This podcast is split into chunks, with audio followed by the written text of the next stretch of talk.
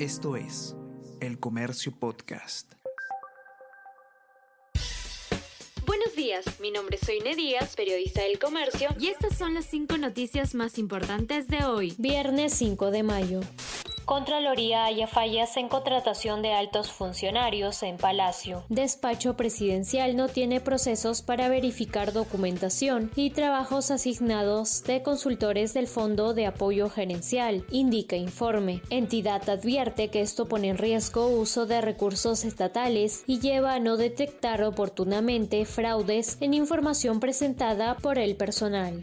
Maurate y Otarola se contradicen por fallecido en protestas. Según titular de justicia, Maurate, hubo violación de derechos humanos en caso de Víctor Santisteban. Por otro lado, el jefe de la PCM, Otarola, respaldó a las Fuerzas Armadas y la PNP.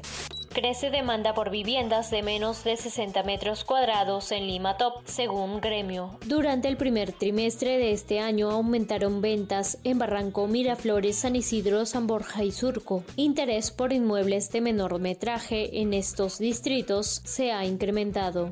Euforia en las calles por título de Napoli tras 33 años. A falta de cinco fechas para que termine la Serie A, el cuadro sureño logró el tercer escudeto de su historia luego de empatar 1 a 1 con Udinese. En sus celebraciones, los napolitanos rindieron homenaje a Maradona, el ídolo con quien ganó sus otros dos títulos durante su paso por el club planifican operaciones conjuntas de seguridad en la frontera. El jefe del Comando Conjunto de las Fuerzas Armadas de Ecuador, Nelson Proaño, se reunió con su homólogo peruano Manuel Gómez de la Torre en la localidad ecuatoriana de Arenillas para planificar la ejecución de operaciones coordinadas de seguridad en la franja de la divisoria.